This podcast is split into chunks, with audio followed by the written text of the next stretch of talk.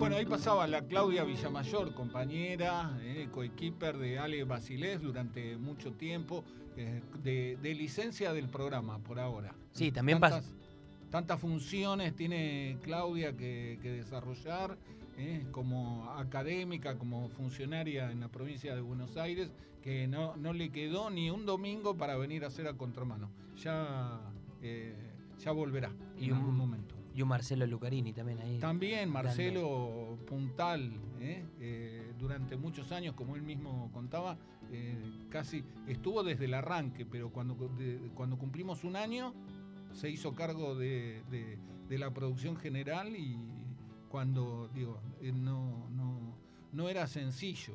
Conseguir música era alguien que va a viajar y tener que pedirle eh, primero investigar qué sonaba en otros lugares y que por favor te trajese algún cassette, algún vinilo, ya avanzado el tiempo, algún CD eh, para que sonara, porque ni, ni, ni, pensar en internet. ¿Con Marcelo te podías tirar la tanda un ratito más tarde? ¿Había problemas con eso? Eh, sí, había el mismo problema que tengo con usted, que ¿Alterna? no, le, indica algo a Sol y yo se lo cambio o al revés. Yo le indico y usted lo cambia. Esas discusiones con Marcelo eran todo el tiempo. Dicen que esas discusiones entre Marcelo y Sergio eran muy divertidas en las historias de contramano de, de las organizaciones que lleva un programa.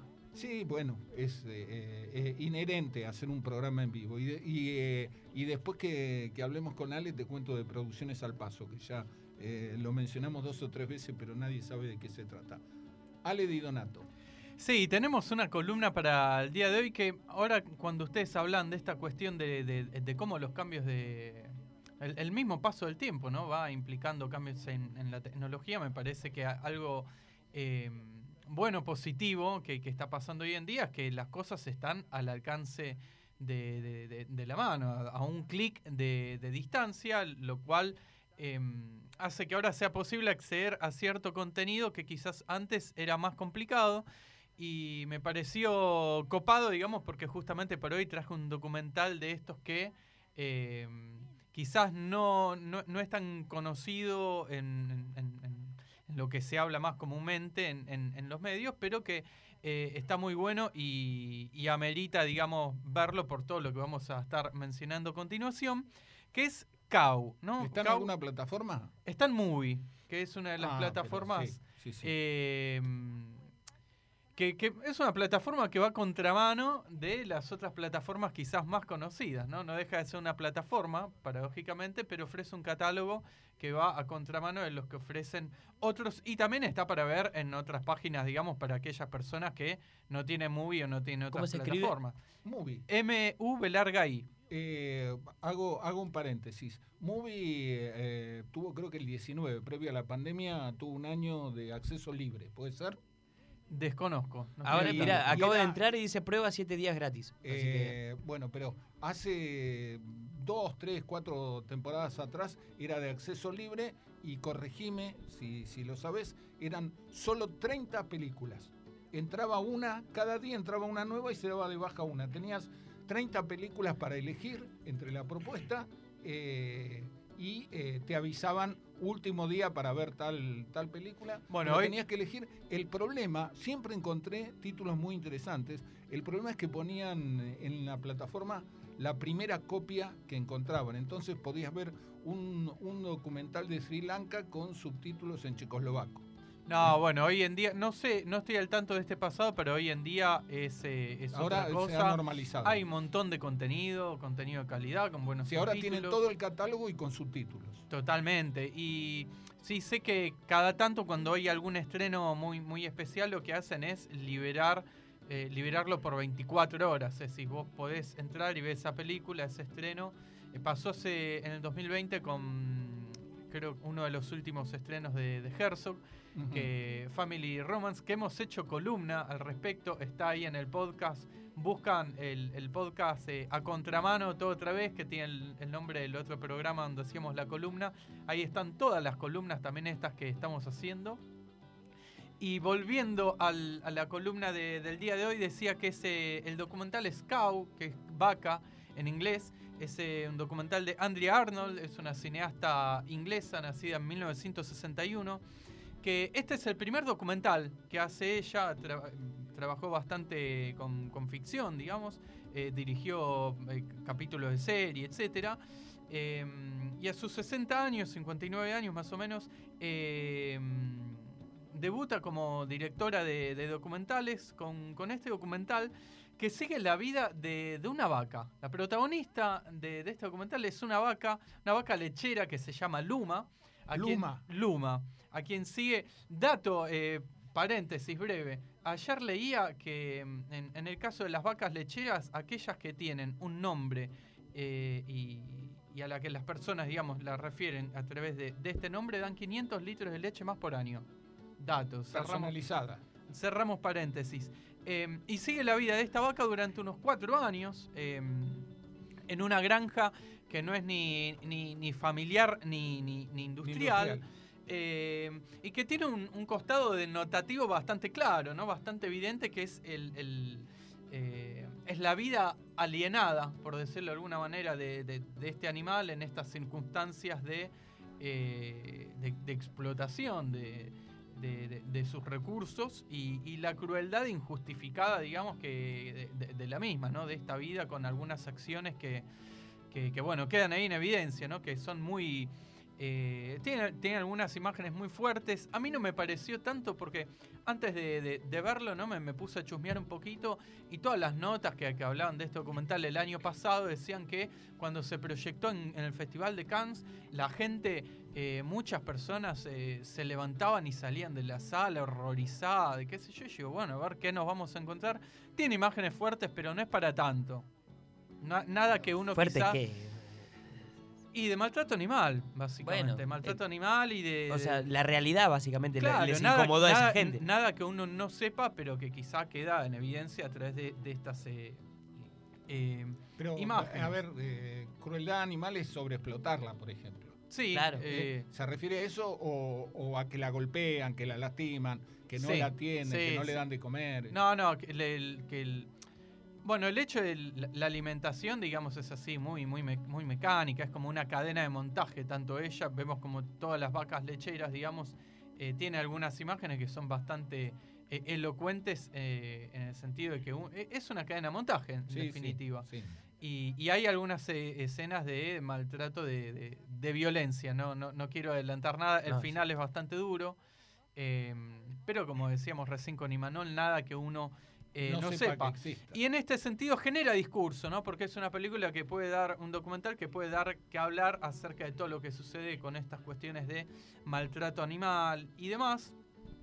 Pero eh, otra de las cosas que a mí me. una de las cosas que a mí me parece más, más interesante de esta película es que genera una, una, una, cantidad de, interpretaciones y significados distintos a este que es. Eh, es bastante, bastante rico, ¿no? Eh, tiene un, fuerte componente poético este, este documental. No se queda solo en esta cuestión eh, política, por decirlo de alguna manera, del maltrato animal y demás. Y bueno, buscando información acerca de la directora, leí algunas entrevistas y, y la directora decía cómo se había interesado en la condición sintiente ¿no? de, del animal. Es decir, es un documental, una obra que está protagonizada por, por, por esta vaca. Hay otras vacas también que son, funcionan como personajes secundarios. Eh, los, los, seres humanos aparecen muy poquito, casi en fuera de campo, digamos. Fuera de campo y sin cabeza, como Tommy Jerry, ¿no? Sí, o, algunos aparecen ahí de cuerpo entero, pero siempre son, son extras, ¿no? Los personajes, la protagonista es una vaca, los personajes secundarios son vacas también. Tiene un elenco protagonizado por vacas. Lo bueno es que le salió barato, seguro, la mina. Bueno, es una película bastante mm, minimalista, ¿no? Bastante austera en, cuanto a los recursos, eh, lo cual no quiere decir que renuncie a, o, deje de, lado en un segundo plano la cuestión estética, ¿no? Em, y volviendo a esto de, del interés de esta directora por la condición sintiente. Todo eh, cuero. Todo cuero. Ahí hubo un problema con los ecologistas, dicen que al usar cuero está cancelada la película. Es una película que se, al, enfocarse en esta condición sintiente del animal, em, lo que queda en primer plano o, está muy presente son las, eh, las emociones ¿no? que transmite esta vaca principalmente.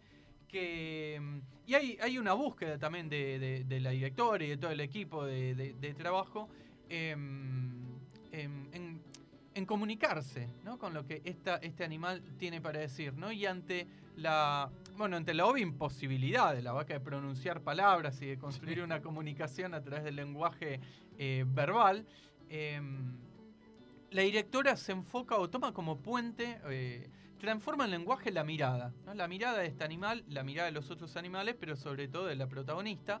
Y, acá hay una, mm, una decisión que a mí me parece clave, eh, a, nivel, a nivel técnico, que es que ubica la cámara a la altura de la mirada de la vaca. ¿no? Bueno, es, la altura de la cámara es la altura promedio de los ojos. Bueno, de un personaje. Bueno, si el personaje principal es la vaca, es lógico que baje un poco la altura de la cámara. Y toda la película que dura una hora y media, digamos, eh, no es. La eh, cámara está a la altura de los ojos de Luma. Totalmente. Sí, bueno, hay algunas. Es una buena decisión. Una, bueno, y me parece que, que representa o transmite a la, perfección el, mensaje o, la búsqueda de, esta directora, una búsqueda poética, ¿no? Por eso quería destacar. Ponete en su lugar. El componente poético. Sí, y sentarse en la mirada, ¿no? Que eh, a mí una, de las cosas que yo pensaba cuando veía esta, esta película era, bueno, en el, en el obvio poder de las imágenes que transmite el cine, pero cómo en este caso permite abordar la... Mm, o, pone una de las cosas que pone ahí en, en, escena, digamos, eh, eh, en el plano del interpretativo que decía recién, es la cuestión de, de, la humanización de los animales, ¿no? Como muchas veces, a ver, lo que busca es transmitir las emociones de los animales, pero yo me pregunto, ¿hasta qué punto... Eh, uno lo que ve o uno lo, que uno percibe son las emociones de los animales o en realidad son las emociones de uno mismo como ser humano proyectadas en el animal, ¿no? Me parece que no hay, no hay diálogo en la película. Aparece alguna que otra palabra de los cuidadores o, de los que le dan de comer, que le dicen, dale, Luma, vamos.